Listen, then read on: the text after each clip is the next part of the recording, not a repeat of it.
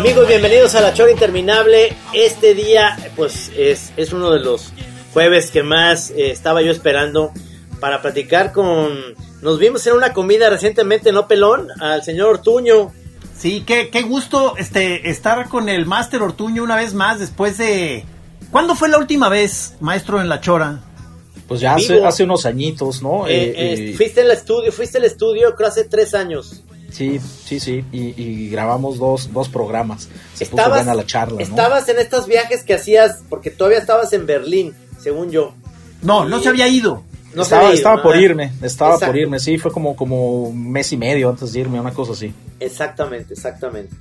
Este, A la, a la distancia, siento- a la distancia, ¿cómo sientes ese viaje? ¿Aprendiste algo? Alemán no, alemán ni madres, no, nada, nada. Solo lo suficiente para no perderme en el metro todos los días, solo, solo unas pocas veces.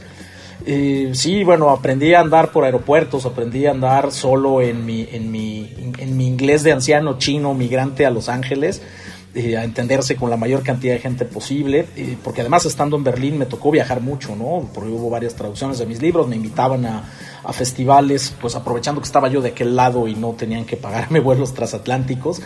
Porque eh, esto, pues, esto fue por un, ¿qué? ¿Qué, qué? O sea, fue por una beca, ¿qué? una, una residencia, una residencia artística eh, de, de el- el gobierno alemán, que es un programa de residencias que existe desde después de la Segunda Guerra Mundial y bueno, que ha tenido gente ilustrísima. eh, pues empezó con Stravinsky y, y, pues ha ido decayendo, ¿va? Porque ya estuve yo, pero, pero en De general. Stravinsky a Ortuño se llama muy- la muy- historia. hay- hay- ha habido gente muy chingona y bueno, pues figurones, ¿no? La, la tuvo Carlos Fuentes, eh, ahorita está Fernanda Melchor en esa, en esa residencia, ¿no? Ahí eh, estuvo Fadanelli en algún momento, estuvo Carmen Boullosa, eh, y bueno, pues no sé, Rubén Fonseca, Susan Sontag. Eh, yo vivía en un depa que estaba al otro lado del pasillo donde había vivido Susan Sontag. Ándale, Qué maravilla. ándale. Oye, Oye, pero a ver, eh, ¿tú, tú, tú ya te eh, tenías experiencia en a- hacer viajes de este tipo o fue como una iniciación? Eh, bueno, había, había viajado a festivales y cosas así, pero nunca había residido eh, fuera de, de Guadalajara, ¿no? Eh, ni, ni me fui pues con toda mi familia y hasta, hasta con los perros. ¡Qué perro!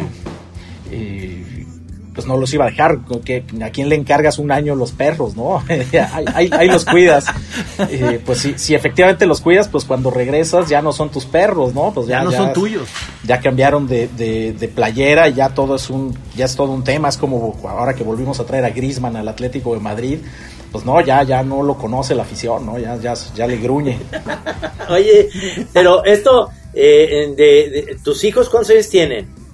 De 19 el grande y la chica 16 Pero Sí, eh, ellos eran- sí, eran- sí han de haber aprendido alemán, me imagino. Sí, ¿verdad? aprendieron perfectamente alemán y se certificaron y estudiaron entre, entre clases entre inglés, alemán, un poquito de español. El, el sistema educativo alemán en ese sentido es muy, es muy generoso y tienen unas escuelas que llaman de bienvenida eh, para los migrantes. Eh, entonces pues estaban en un grupo con casi puros latinoamericanos, por ahí tenían un compañero eh, palestino, una chica serbia, pues era así como las brigadas internacionales y, y además de que hicieron muy buenos cuates, pero aprendieron súper bien alemán, ¿no? Y tú nada. No, bueno, pues sé, sé- sé llamar al, al- al perro, o al menos eso creo. O decirle al cantinero, otro igual. Ah, bueno, eso, eso sí es relativamente fácil, ¿no? Te aprendes eh, los números del 1 al 10 y ya nada más agregas la palabra cerveza y, y levantas los, los dedos expresivamente. Oye, pero, pero platicando de esa cena, porque no fue comida, perdón, fue cena, eh, eh, nos decías que sí, eh, ahí en Berlín los alemanes sí son un poquito, sí, del, te ven de la diur medio racistas, ¿no? O sea, medio, ¿o no? Bueno, eh, no, no, no, no precisamente, al contrario, yo creo que Berlín es una ciudad muy cosmopolita. Eh, eh, hay migración de todos lados del mundo y muchísimas eh, parejas de alemanes que se, que se casan o se emparejan con gente de otros lados. Y, la verdad es que es una atmósfera bastante tranquila y fraternal. Nomás salte del periférico de Berlín y entonces sí ya te preocupas un, poquito más, ¿no?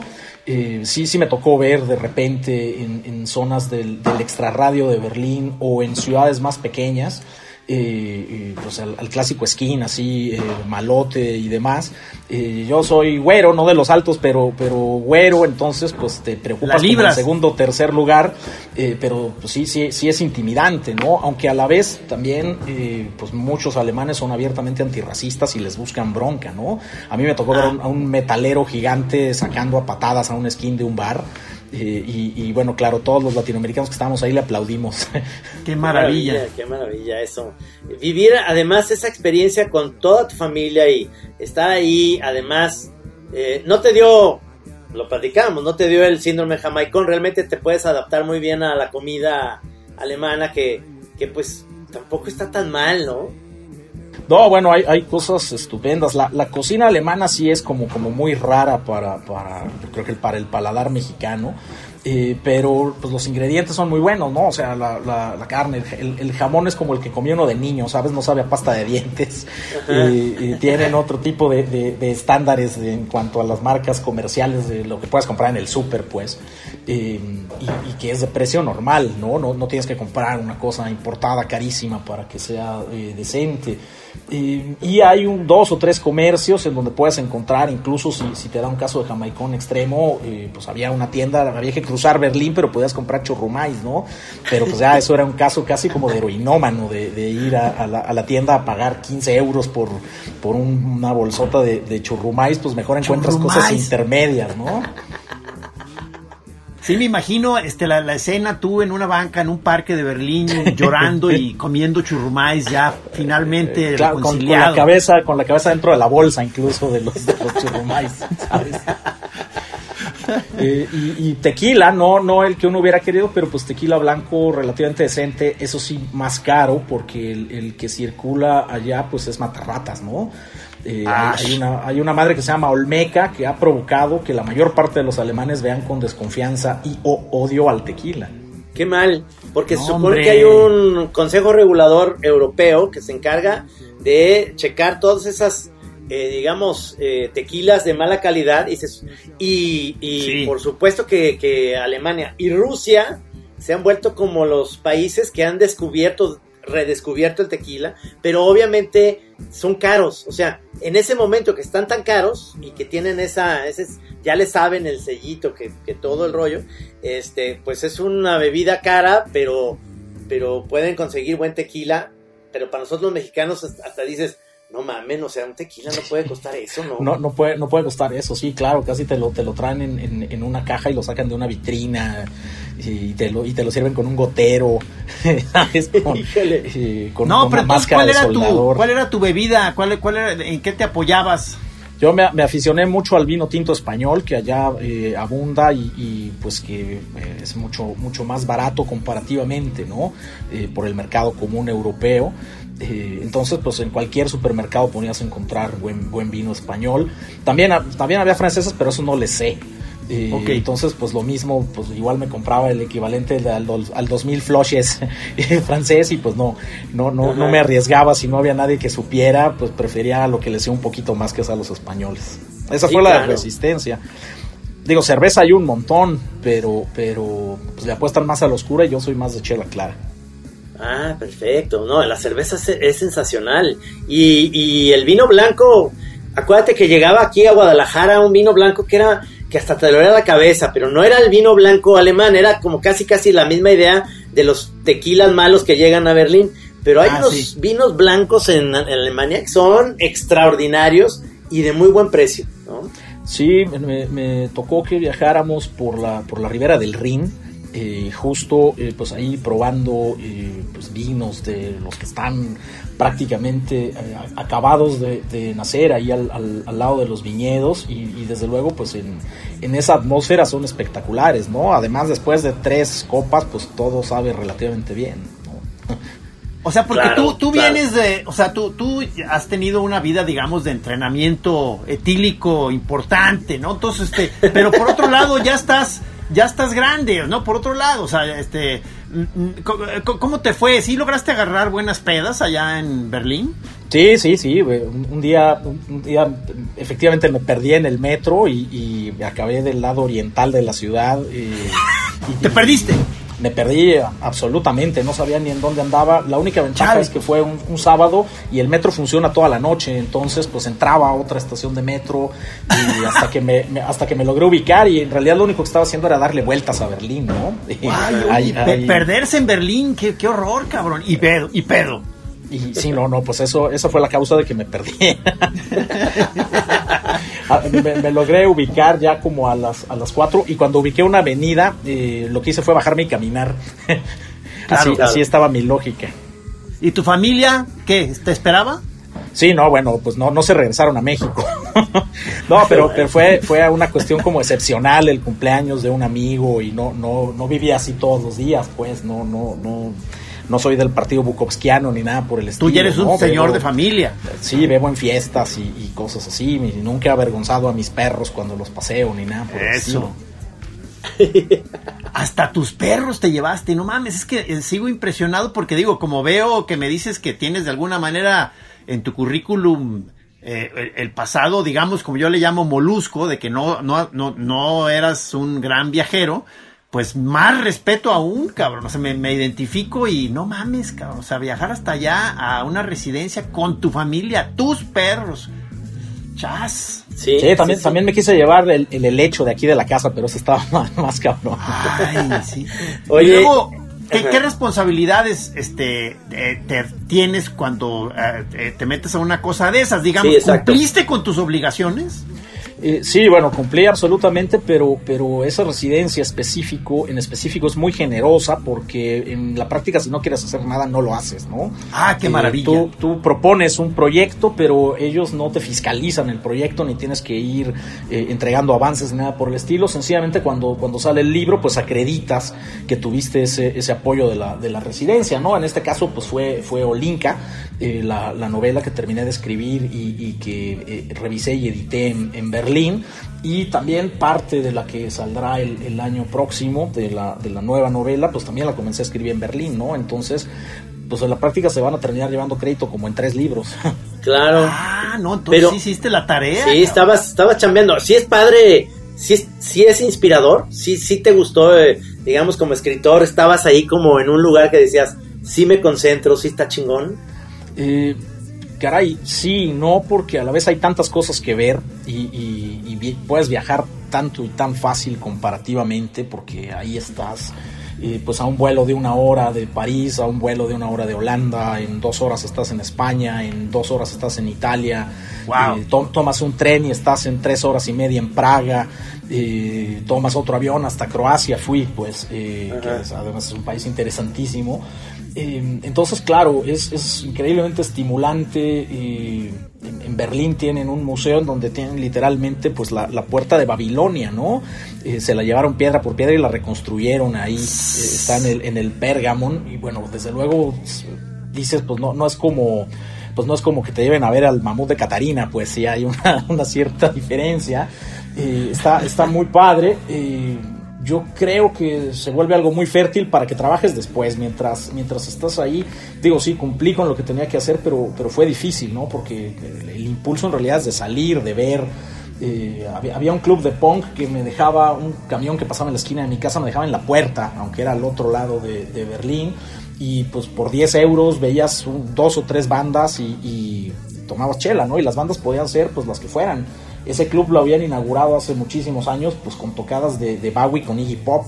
Eh, todo el mundo ha pasado por, por ahí, ¿no? Por el SO36. Eh, y la verdad es que las entradas son, son muy baratas y el club está, está poca madre, ¿no? Es como, como el, Roxy de los sueños, ¿no? Oye, porque nosotros nos quedamos en, en esta, este, conociendo tus gustos desde la otra chora en que te, te, establecías como un hardcoreero, o sea, este, eh, eh, digamos, este, ¿se reconcentró esto en tu experiencia berlinesa o te moderaste un poco? ¿Cuál fue tu evolución musical? Eh, caray, pude ver música de absolutamente toda porque hay, hay espectáculos prácticamente todos los días. Desde luego que encontré un montón de lo que directamente me gusta y pude ver bandas que siempre había querido ver en, en, mi vida y que por una cosa u otra o no vienen a México o solo van al DF y, te cobran eh, pues prácticamente uno de tus hijos para comprar el boleto. Eh, entonces pues allá era, era muy barato, ¿no? Y vi a muchos clásicos del, del punk, desde los Buzzcocks, que son una banda legendaria contemporánea de Clash y de los Pistols y que hasta que se murió de COVID el año pasado el cantante todavía andaban ahí girando, eh, hasta, no sé, Agnostic Front o Bad Religion, que son bandas que ya me tocaron a mí de, chavo y bueno, pues a las que siempre quise, quise ver. Eh, también me tocó ver mucha música muy padre, ¿no? De repente te invitaban amigos así a una galería y pues veías a una eh, chica jamaiquina cantando jazz con una banda de alemanes y bueno, pues eran unos virtuosos increíbles. Y, también fui a, ver a, otra eh, cantante que era eh, franco-caribeña y que cantaba como soul y era una cosa impresionante, ¿no? Parecía que había renacido Amy Winehouse. Y, claro, pues ves eso, porque otra de las cosas es que los alemanes, aunque tú los veas punks, eh, pues son unos ingenieros de sonido increíbles todos, ¿no? O sea, son punks con guitarras de palo en un sótano y suena como si estuvieras en un estadio. Suena increíblemente bien siempre y eso es, como, como una diferencia muy, muy grande, ¿no? Y además confluye gente de, de muchos lados. Eh, entonces, pues ves músicos africanos, ves gente como de Europa Oriental, ves eh, mediterráneos, ves latinoamericanos, eh, montones de gringos, y lo mismo, gente tocando en el metro, viejito que tocaba un violín ahí en el, en el metro que estaba cerca de, de casa, y bueno, pues para mis oídos era un virtuoso, ¿no? Además que están, pues, unas, unas sinfónicas y unas orquestas en Berlín impresionantes. Y también, pues yo, la verdad es que le entré a todo, a todo lo que podía oír, pues a todo lo ah, que, hasta el festival de, de reggae que había, pues. Y fútbol, me imagino, fuiste al estadio. Sí, a ver al, al Hertha, que, que, era el, el, equipo local. A la mayoría de los berlineses les cae gordo el Hertha porque es así como del oeste de la ciudad y es un equipo muy fresa y malón. Ah, eh, entonces la, la, la, gente, a los que les gusta ganar, pues le van al Bayern Múnich sí, sí, sí. Eh, a los que les gusta llevar la contraria le van al Borussia, pero poca gente le va al Hertha, ¿no? Pero yo vivía muy cerca del, lago de Hertha y, donde estaban las instalaciones y pues a, un metro del, estadio olímpico. Eh, entonces, bueno, pues sí, era como, como el más cercano, ¿no? Al, final de mi estancia en Berlín me compré una playera del Hertha y mis amigos berlineses no lo podían creer, ¿no? cómprate una del Bayern y yo, bueno, pues a mí el Bayern, ¿qué? ¿Cómo por qué? O sea, el Hertha sería como el Atlas de allá o qué? No, no, los tecos. No, porque son de media tabla, ¿no? No son tan malos. Ahorita vas a ver, cabrón. no, el, equipo que, es como el tradicional que acaba de ascender es el Unión Berlín, ¿no? Que, era el equipo como de los disidentes, pero del este. Eh, y, de ellos, bueno, no me tocó el ascenso, ascendieron al año siguiente de que, de que yo estuve, eh, entonces jugaban en la, en la segunda división y muy lejos de donde yo vivía. Eh, pero bueno, hicieron una cosa que es sensacional, que se la recomiendo a Trino si un día está el, Atlas a punto de, de, ganar cuando iban a jugar el partido del ascenso, porque llevaban en segunda división, eh, pues desde la, desde la reunificación alemana, a la Unión lo mandaron a segunda y, nunca volvió a primera hasta el año pasado. Eh, la gente llevaba los retratos de sus mayores muertos al estadio, los llevó el día del partido. Llenaron el estadio de la Unión con, con, las caras de los que no pudieron ver el ascenso para que lo vieran. ¿no? madre! ¡Qué bonito! Yo, creo que nada más con eso se le cayeron ese tipo de cosas. Se no, no. cayeron los calzones a los de enfrente, ¿no? Pues cuando ves un estadio lleno de muertos que te mira, pues cómo les vas a ganar. Y ascendieron. A mí me pareció una cosa eh, espectacular, ¿no? Sí, sí, sí. Es, es que, bueno, eh, es muy chistoso en esas ciudades así tan grandes. En Barcelona había un equipo que eran los periquitos de, que era el, equipo español. Este, nadie le iba a ese equipo porque tenía mucho que ver con, con la, con la corona y con el rey y la chingada. Eran, eran pues franquistas, ¿no? Y, pero en realidad Barcelona pues es el Barça y fin. Pero el Real Madrid, pero en, perdón, en Madrid sí hay una división muy interesante entre el Atlético de Madrid y el Real Madrid. O sea, sí son dos equipos que sí son dos aficiones, no como en, no como esto que pasa en Berlín, que pues es un equipo que no arrasa pues como en popularidad. Este, y, y Madrid sí tiene estos dos, y muchas, muchas ciudades tienen estos dos equipos. Se supone que Liverpool y el, el otro Everton. El, Everton. Ajá, que es este, el otro equipo. por ejemplo, los Beatles le iban al Everton, no le iban a Liverpool. Era muy chistoso porque en general es un equipo que no trasciende tanto como el Liverpool, pero el Liverpool es el, el equipo fresa, digamos. Claro, que es lo que pasa igual con el Manchester United y el Manchester City, ¿no? El Manchester City pues era un equipo malón hasta que lo compraron los jeques sí. y, bueno, lo volvieron una cosa como, como millonaria, pero pues era el, equipo malo y el del pueblo, eh, así bajo. También pasa un poco lo mismo, los, los Oasis, entiendo que a quien le van es al, Manchester City, ¿no? Claro, eso no tiene glamour porque los Oasis son malísimos, pero, es un poco el mismo fenómeno que con los Beatles. sí, es, en, Londres es el, el Chelsea y y el Arsenal, ¿no? El Arsenal, sí. Sí, sí, Oye, porque Trino, o sea, eh. te, acuerdas de más o menos los gustos del señor Ortuño? Sí, musicales, sí, musicales. O sea, ¿con quién crees tú que, que, combinaría bien de nuestros camaradas melómanos? Porque estoy tratando de ubicarlo para sentarlo en alguna fiesta ahí junto a alguien para que sí le pueda sacar plática, cabrón. con, con Beth, con Beth. Ah, ah, bueno, sí. Beth es, es, es rockero, sí. Eh, sí, sí. Beth, oh, odia todo lo que suena pop y, es súper punqueto. Órale. Mira, No, no tenía yo idea de eso. Sí, y lo conoces, ¿no? A Beth. Sí, sí, sí, sí, claro, Me, lo, me en un Sí, porque, digo, nosotros mismos, Trino, tú y yo, este, nos, nos, sientan en una fiesta ahí junto al señor Ortuño, y una primera etapa vamos a quedar bien, porque vamos a sacar dos, tres nombres como para embonar, pero al ratito se va a empezar a dar color de que, de que somos, este, reggaetoneros y poperos de closet, cabrón. No, no, se, va a dar cuenta, se va a dar cuenta que le vamos a estar texteando a Enrique Blanc, ¿qué, le, qué más le digo, Blanc? ¿Qué, más le digo? No, pues entonces mejor, mejor hablamos de, de las tiendas que había en Plaza del Sol, ¿no? De Chalita. Hablamos de, de Juven, de Cadena. El quinto poder. el quinto poder, sí, ese, ese estuvo en Condoplaza. Sí, en Condoplaza. Exactamente, sí, yo iba, yo iba. Y también yo iba a la Manzana Verde con Berta, que, que vendía los discos carísimos, pero pues eran una joya, cabrón, una joya, olían deliciosos los LPs, ¿no? Con los importados. Pero eso estaba como ah, por el Parque de la Revolución, ¿no? Más bien. No, estaba en la calle Morelos, en la calle Morelos, unas dos, y Robles Hill. Y Robles Hill, tres ah, cuadras antes de, por donde está la cantina La O, ¿has ido a la cantina La O? Sí, sí, sí, sí, sí, sí sé por dónde es. De hecho, yo vivía en, en, Robles Hill y López Cotilla, digo, un poquito al sur, pero, pero muy cerca de ahí. Nomás ya no existía la manzana verde entonces, digo, ya. Creo que no habías nacido todavía.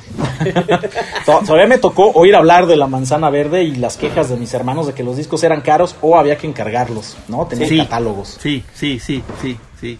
Este, Oh, digo, ahorita, me llegó la, la, imagen de, de, nuestra sesión esta que nos vimos después de mucho tiempo que no nos veíamos ahí en este restaurante hará como un mes o algo así. Ruidoso, como la chingada, este, O sea, ¿qué, qué cosa, ¿verdad? Ese, ese, tipo de lugares como de moda, que la comida estaba muy bien. Muy buena. Pero qué, es, pero qué espanto, cabrón. O sea, no podías hablar, estaba, eh, o sea, como si fuera la consigna este poner la música demasiado duro, o sea, ¿qué, pedo? Ya estamos grandes. Ya estamos viejos también.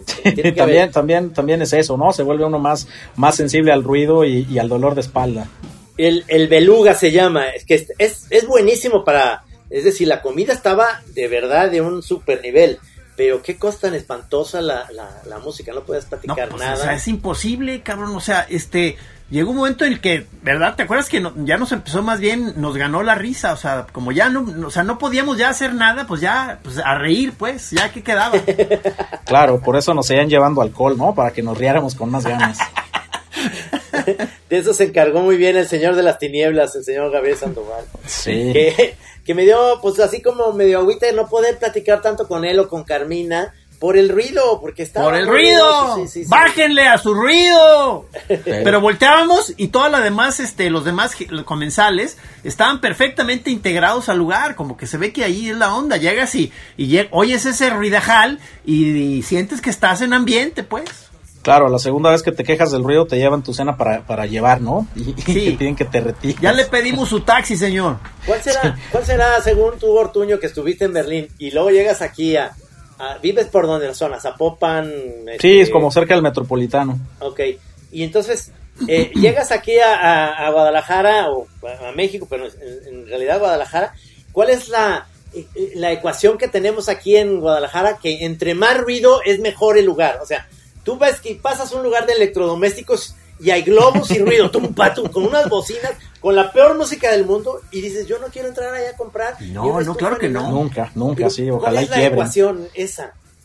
Eh, en, no sé, una ciudad como Berlín pues tiene un, control bastante estricto del, del ruido y, y, por ejemplo si después de las 10 de la noche estás haciendo desmadre pues literalmente va la policía a timbrar y si te pones necio te pueden cortar la energía eléctrica, ¿no? Y, y si te pones más necio pues te llevan. Eh, hay, una, policía específica que se llama la Policía del Orden, que vigila, por ejemplo, que eh, cumplas las normas de tráfico, que no te estaciones donde no debes, y una de las cosas que cuida la Policía del, Orden, que es municipal, eh, pues es el asunto del ruido a las 10 de la noche, ¿no? Que no se, que no se exceda de un cierto, de un cierto nivel. Y mira que son fiesteros los, los berlineses, pero los bares deben de cumplir con las especificaciones de, de aislamiento del ruido por eso ah, no tienen problemas con los, con los vecinos. Y tú ves que hay, no sé, un bar de electrónica, esto que le ponen el ponchis ponchis a todo 24 horas al día, pero si te sales del bar no escuchas, desde la calle no escuchas que, tienen ese desmadre. Qué maravilla. Porque, son unos ingenieros estupendos y porque sí le invierten a acondicionar locales, ¿no? Eh, no pasa eso de que se instalan unos mariscos y, y, tú te compras un rifle de alto poder porque ya sabes que los de los mariscos le van a subir a todo y se van a querer amanecer ahí, ¿no? Está muy difícil aquí, cabrón. Qué lejos estamos de esa. Sí, pues nos gusta, nos gusta el ruido y bueno, pues es evidente que olvídate que no seamos cívicos. al final casi agradeces que no te disparen los del ruido, ¿no? Por cómo está la cosa. Claro, claro, claro. Es, es como, yo, yo, tengo esta, esta idea de que vas a estos mariscos que me encantan en Guadalajara y de repente eh, eh, es estos mariscos que vienen de Sonora y que son buenísimos, pero siempre traes el miedo de que en primer lugar el ruido va a ser muy muy fuerte y segundo no sé si se va a armar la balacera, ¿no? Porque claro. ni, por, ni por qué ni por qué motivo, ¿no? Ajá. Eh, sí, sí. O sea, lo mismo ves que alguien se está saludando y de repente dices, uy, se están saludando demasiado, mejor ya me voy. Pero digamos tu, tu este, reintegración a la, a la vida tapatía, ¿cómo fue? ¿Suave? O sea, tu regreso de allá este, cambió muchas cosas. Bueno, la pandemia, ¿verdad? Sí, claro, pues regresé y a los pocos meses empezó la, la, la pandemia. Yo ya estaba encerrado desde antes porque además eh, pues tuve ahí unas broncas de asma. Eh, más o menos serias, o, fui el paciente cero del COVID, yo prefiero pensar que tuve unas broncas de asma serias, entonces ya llevaba yo unos mesecitos encerrado cuando, cuando empezó este desmadre, entonces pues sí, ya llevo como, como dos años, ¿no? Eh, prácticamente de, encierro. Ahora que ya tengo mi doble vacuna y, demás, em, empiezo a salir un poquito, pero claro, pues con tres cubrebocas y, y, bañado prácticamente en gel y con un taser por si alguien se me acerca.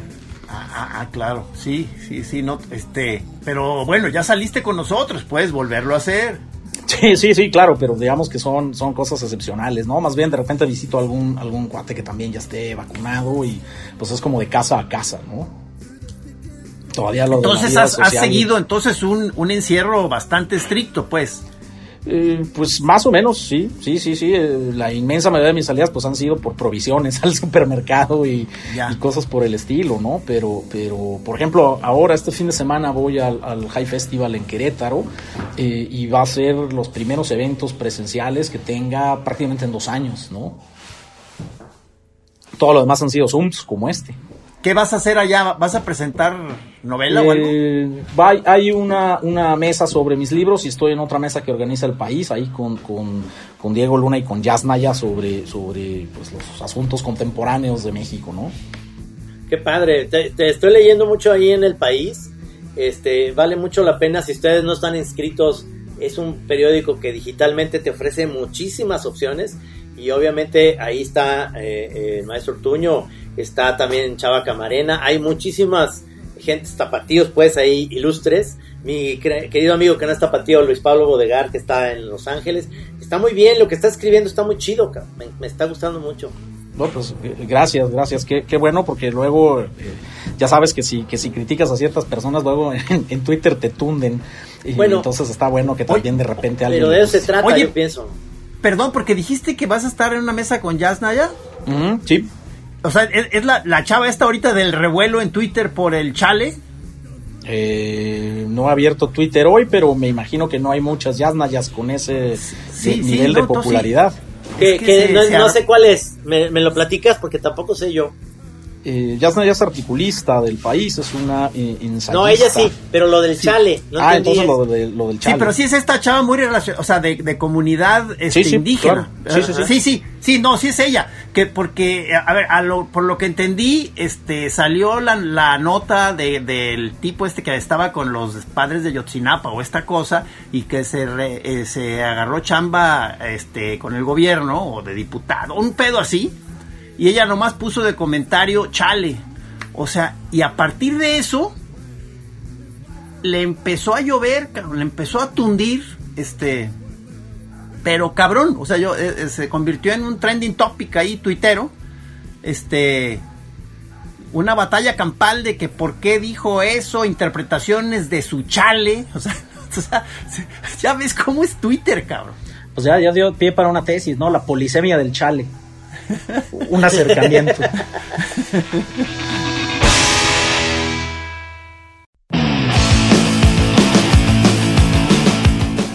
Tan bonito que es el chale, chale. Sí, sí, sí, es una de mis interjecciones favoritas. Sí, sí. sí por eso, por eso no entendía al principio. Eh, eh, eh, no entendía por qué había tantos, este, gente diciendo que de dónde venía el chale y que cómo se puede usar chale y que no sé qué, que sí, que no, hasta que luego me di cuenta de que venía de esa, de ese momento, o sea, de ese, de ese chale que dijo impresionante. A mí me parece una interjección fabulosa, ¿no? Es decir, es, es contrariada, pero es cortés. Nadie se puede ofender porque digas chale, ¿no? Ajá, ajá. Claro, luego se oye padre cuando son variedad, chale, chale, chale. pero, pero ¿a poco no es una, es, es una expresión chilanga? No es, no es de acá de Guadalajara, el chale. Misterio. Eh. No, pero ya la adoptamos también. No, sí, está, pero, pero originalmente me suena más como de chale, chale, carnalito, chale. suena más así cuando se repite. ¿Cuál sería la, la, interjección de la resignación tapatía? ¿Cuál sería? Este. Ay, caray. No, yo creo que es este. Caray, pero ya es como antigua. O sea, Chihuahua, ¿no? Chihuahua. ¡Ay, chihuahuas! no, no. Chihuahuas o chintrolas o chintrolas. No, pero ya estamos grandes. Pero chintrolas también ya suena de creo atrás. Que, creo que ya pasó y Chihuahua ya es de museo, ¿no? Chihuahua ya le hacen una placa y la, la ponen ahí en el muro del estanquillo. No más chintrolas. No, no, no, Ya somos señores. ¿Qué, qué, Chinteguas también. Chinteguas viene como de Ciudad Obregón. Acá. diantre, diantre. Sí. Diantre. Diantre es fabulosa también. Sí. Hay que, hay, que volver, hay que volver a eso para desconcertar a la gente. Si uno tutea diantre, van a tardar días en entender, ¿no? Ya pasó la polémica. O sea, mis tíos de Atoto que, que decían malas palabras, pero que se cuidaban si estaban, estábamos ahí los chiquillos, decían, ¡ah, qué la chinita con este! ¿Por qué la chinita? O sea, ¿a qué la chingada? O sea, está muy sabroso la chingada, es... es Claro, bueno, un, tiempo... aquí se sigue aplicando el chin, mucho, ¿no? Chin. Chin, cabrón. O sea, fallaste, chin, cabrón. Sí, sí, sí. Interjección de, penalti fallado, ¿no? Por la selección mexicana. ¡Chin! el otro día mandé un, un meme, no sé si te lo, te lo, te lo voy a mandar, este, Ortuño. A, a lo mejor ya lo viste, de un güey que va a tirar un penal y se cae y entonces alguien está en la narración, no sé si lo has visto. no, no, no, ah, se cae, y, pero, pero tira. Y el que narra dice, ¡ay, qué chingas a tu gol! o sea, porque se entró. De todos modos la mete, sí, sí, sí. wow, cumplió, cumplió el deber. Sí, es buenísima la. Es que eh, va perfecto porque además el portero se tira para el otro lado, pero se ve que era un portero pesado de esos que no se pueden levantar para el otro lado. para volver al otro lado. Sí, sí. Es la chiripa. La chiripa, es exactamente.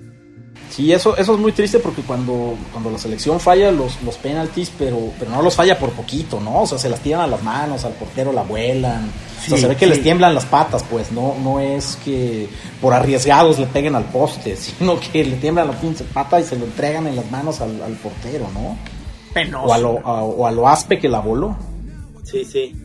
No, es increíble eh, últimamente con esto de Messi al PSG no sé si han visto que han puesto muchas jugadas como ya de, recordando lo que hizo en el Barça la chinga. Pero hay un gol que hace Messi que, casi casi le pasan el balón como en el área y él como que de reojito ve adelantado al portero y no hace un tiro fuerte ni nada, sino que nomás hace un toquecito elevado que cae perfectamente en, en lo adelantado que está a la horquilla, o sea, no hay manera de que lo puedas detener, cabrón.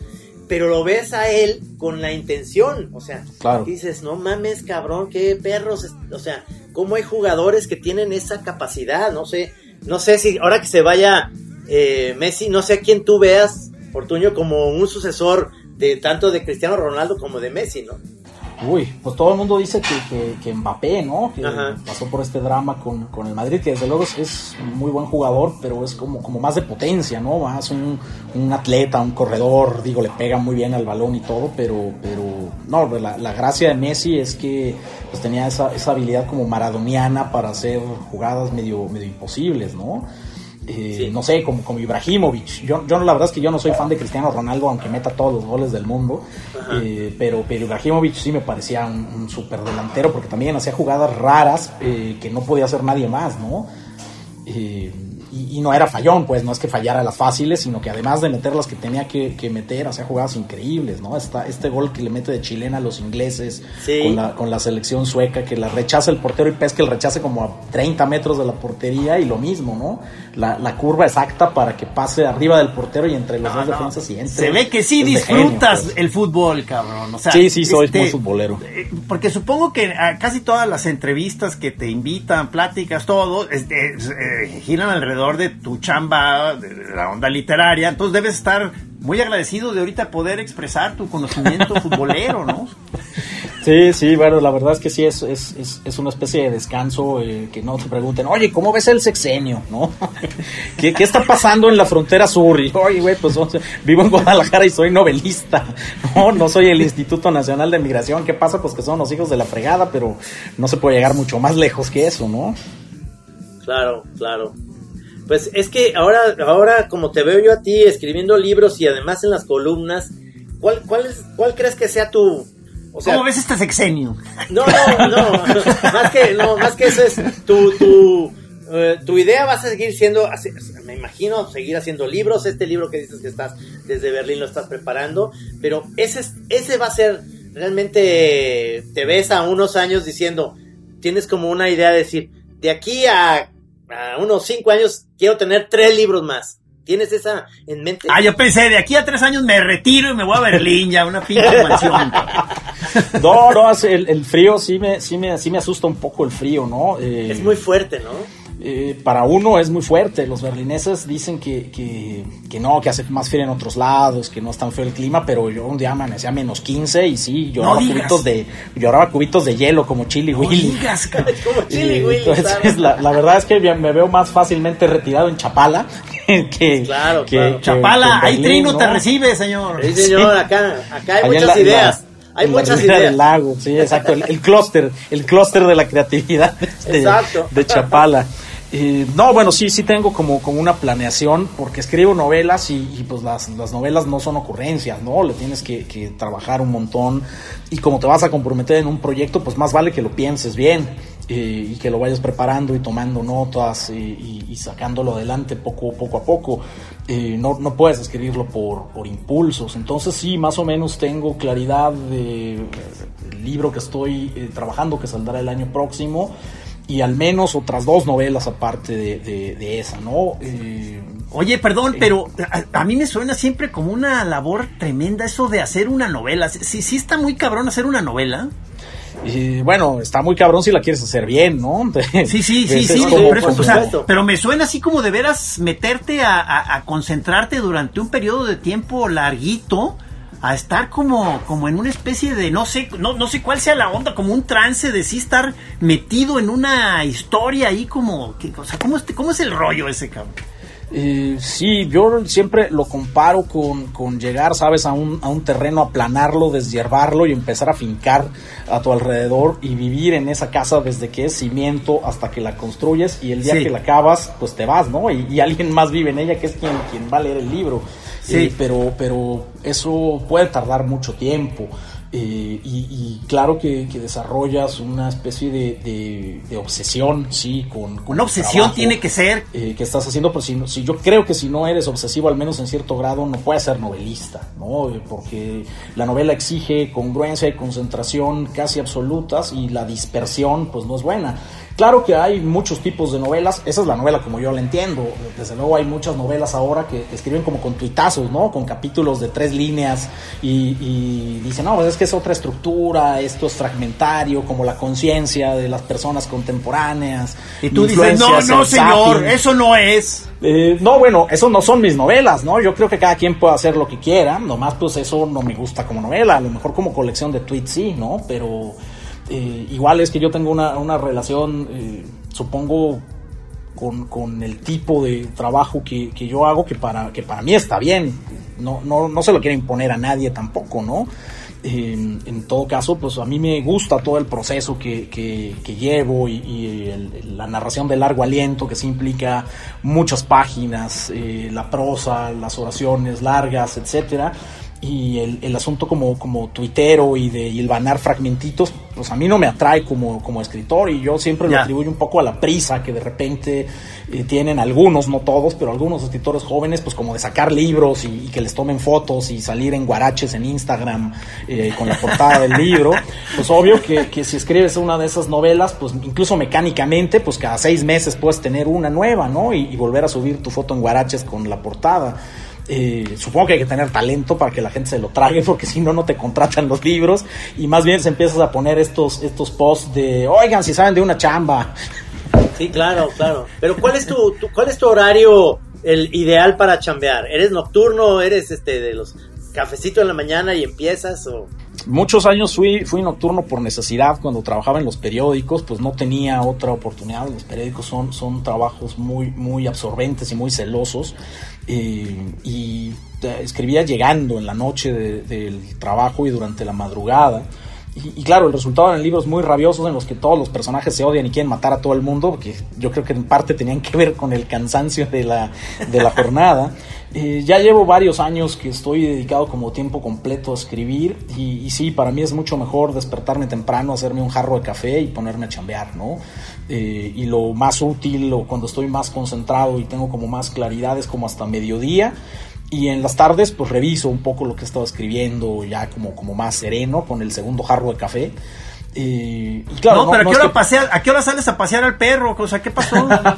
no, bueno, ya, ya, nos, ya nos distribuimos esas, esas labores, ya me estoy emancipando un poco de los perros, ¿no? En, Berlín, por ejemplo, pues como no teníamos jardincito ni nada, era un departamento, pues los perros tenían que salir lo más que se pudiera a la, a la calle para que no anduvieran ahí meando el balcón.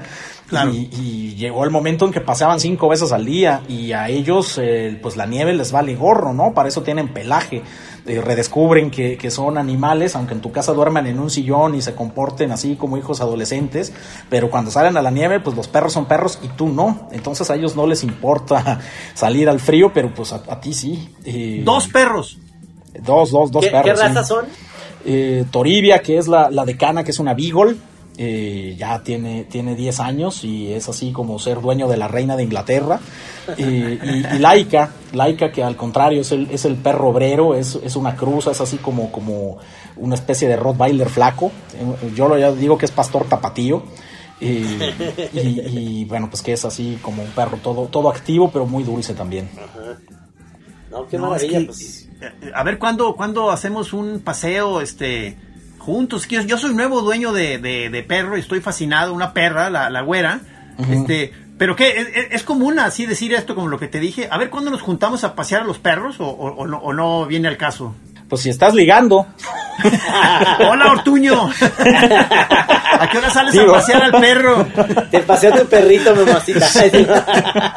Digo, lo, lo, lo, de echar los perros, por ahí va, ¿no? Sí, te le anda echando los perros, exactamente. Pero tú pues, vas al metropolitano, vas al metropolitano a a llevar los perros ahí, me imagino. Sí, les gusta mucho el, el, parque de perros, ¿no? Les gusta mucho el parque de perros y, y bueno, pues siempre los alrededores de la, de la casa, eh, también eh, los lleva a mi hijo a otro, otro parquecito eh, que, a que den sus vueltas. Obviamente, pues Laika, que es mucho más joven, lo que quiere es correr y, y Toribia, que es más grande, pues lo que quiere es que la dejen en paz, ¿no? Quiere reflexionar. son diferentes velocidades, sí.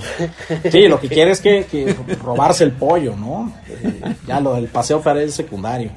claro, No, qué, qué chinga debe haber sido llevártelos en el avión, Eres un héroe. También muy caro el transporte porque les cuesta después te costó pues llevártelos, ¿no? Me imagino como... Sí, no, no fue particularmente caro eh, la, la, aerolínea, eh, que, que, es holandesa y que tienen como experiencia transportando animales, la verdad es que te los cobra como, como equipaje extra, ah. por, por, su tamaño los perros no podían ir arriba, no pueden ir en cabina más que los perros diminutos o los perros guía que la verdad es que no tenía ganas de hacerme pasar por, por invidente ni de disecarlos.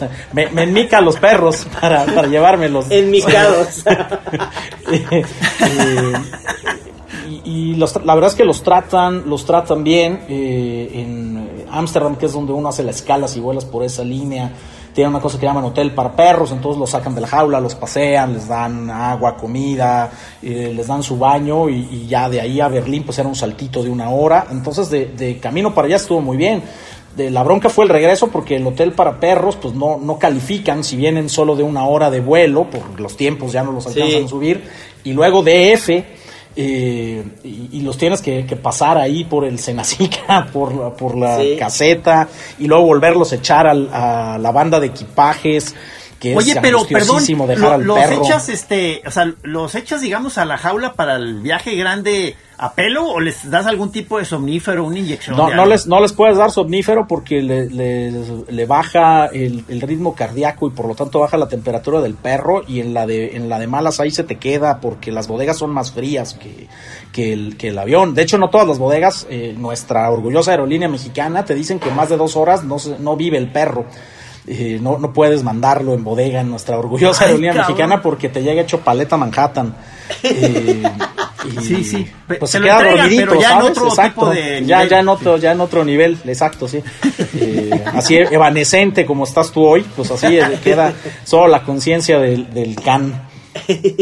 Sí, oigan, amigos, es que ahorita en este Zoom que estamos teniendo con el señor Ortuño, este, me, me está ocurriendo un fenómeno que no me había ocurrido, que no, o sea, no, no, no se, no se enciende mi cámara, entonces ellos no me pueden ver, o sea, nomás me oyen, yo sí los veo y los oigo.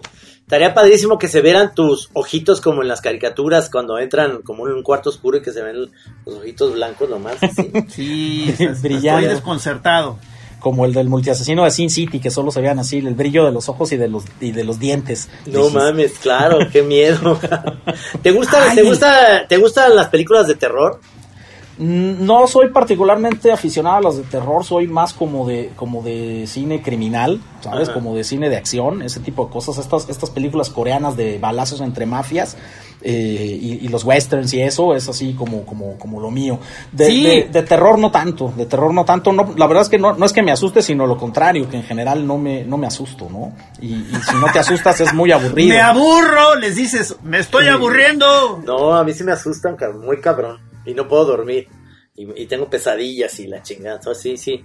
A mí sí, pero, pero sí me imaginaba que algo eh, eh, película así fuertezón te iba a traer, porque según yo, si, si lo que te gusta es el hardcore este, musical, o sea, debes disfrutar algún equivalente en cine, cabrón. Sí, sí, bueno, eh, por ejemplo, los, los, los, metaleros tienen mucho este culto del cine de terror, ¿no? Sí, sí, sí. Que es algo más o menos lógico por la, por la estética y demás. Eh, a, mí me, a mí me gusta el cine criminal, digo, también me gustan eh, dramas y hasta, hasta, películas de arte, eh, no todas, la Hasta de amor, hasta alguna de amor. Sí, pero si, si, si no acaban juntos. si termina en balacera. Si, termina en balacera, exacto. sintonía, sintonía en Seattle, en balacera, Tom Hanks contra Ryan. Vámonos, cabrón, me vuela la cabeza. Sí, cuando, cuando, cuando, cuando Sally mató a Harry, ¿no? Exacto. que es la segunda parte.